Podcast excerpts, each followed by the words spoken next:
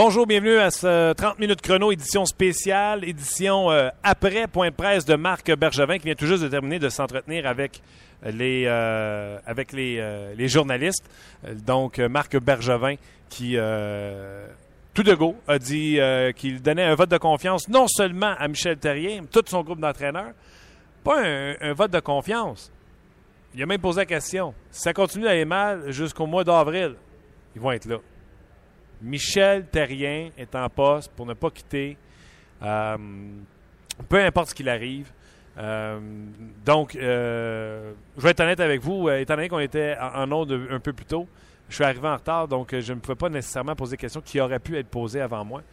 Mais j'aurais aimé poser la question à Marc Bergevin. Euh, c'est une business, c'est le fun le processus, là, mais c'est une business de résultats. Donc, même si les résultats ne sont pas là, vous allez continuer avec les chevaux que vous avez. J'aurais aimé ça l'entendre là-dessus. Euh, autre sujet qui a été euh, discuté. Il a dit toute la responsabilité est sur moi. Elle n'est pas sur.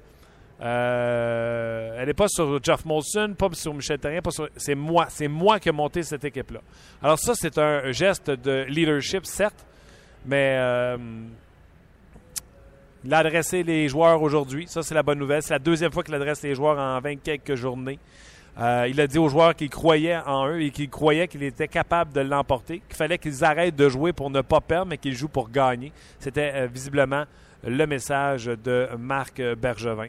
Euh, donc, euh, un Marc Bergevin qui était euh, en pleine possession de ses moyens, qui était euh, là pour montrer du leadership et pour calmer la grogne partisane, que ce soit médiatique ou les fans tout court. Bref, tout ça pour dire que Marc Bergevin a également adressé, on lui a demandé s'il avait des regrets sur ce qu'il avait été fait depuis qu'il est en poste. Il dit J'ai aucun regret. Je travaille excessivement fort. Il n'y a pas de transaction qui a été faite que je n'étais pas au courant que les joueurs étaient disponibles. Euh, donc, euh, je mets le temps, je mets l'effort. Euh, donc, aucun regret à ce niveau-là. Et les risques qu'il a pris avec Cassian et Semin reprendraient ces risques-là n'importe quand parce qu'il n'a pas mis en péril l'avenir du Canadien. C'était des risques à petite échelle, selon lui, pour Marc Bergevin. Il a été également question de cette transaction de Jared Tenorti. Il dit ça n'a aucun rapport avec le match des étoiles avant, après le match des étoiles. Il dit c'était une transaction qu'on se devait de faire et euh, je peux pas vous dire pourquoi, mais si je pouvais vous le dire, vous comprendriez.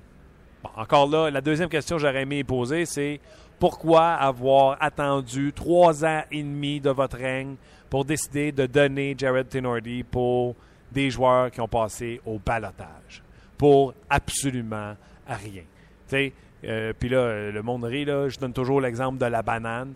Une banane, quand tu l'achètes, elle, est de la bonne couleur, elle est prête à manger. Si tu prends la décision qu'elle ne fait pas partie de ta nutrition pour les deux, trois prochaines journées, il faut que tu prennes une décision si tu l'échanges la cafétéria pour un yogourt ou euh, des peanuts ou pour quoi que ce soit d'autre. Parce que quand elle va être rendue noire, tu vas avoir zéro pot puis on va faire un pain aux bananes avec. Ben, c'est ça. Jared Tenorti est devenu un pain aux bananes parce qu'en trois ans et demi, on n'a pas pris de décision à savoir si elle être dans notre top 6 de défenseurs ou si euh, son manque de calme et de jugement avec la rondelle euh, allait lui coûter un poste avec le Canadien de Montréal. On a attendu plutôt qu'il devienne une banane euh, noire.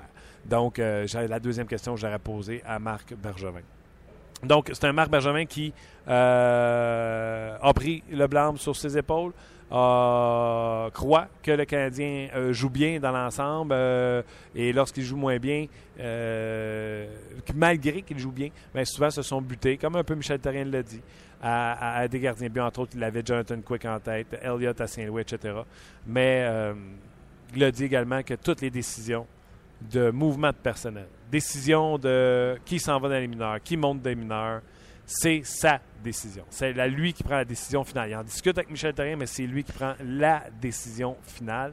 Et Michel Terrien met les joueurs sur la patinoire et tout ce qui est tactique. Mais qu'il y a un, courant, un- une ligne de communication entre lui et Michel Terrien qui est, euh, selon lui, hors pair. Ils ont une bonne communication, une bonne... euh, une, euh, un bon rapport. Donc, euh, statu quo à ce niveau-là. Donc, euh, c'était un peu pour calmer la grogne. Et maintenant, les gens qui pourront parler de congédiement de Michel Terrien, ben, je pense que c'est surtout ça qui est réglé.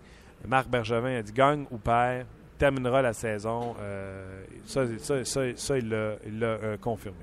Donc voilà ce qui met un, terme à cette émission spéciale concernant le Canadien de Montréal, le point de presse de Marc Bergevin. On va en parler en long et en large, bien sûr, demain lors de notre prochaine édition de 30 minutes chrono. Je sais qu'on était supposé d'avoir aujourd'hui Guy Boucher, André Tourigny, mais ce n'est que partie remise. Euh, je vais euh, certainement entrer en contact avec euh, nos intervenants et tenter de les convaincre de revenir demain, vendredi, pour une autre édition de 30 minutes chrono. Merci beaucoup d'avoir été là et on se reparle demain pour une autre édition de 30 minutes chrono.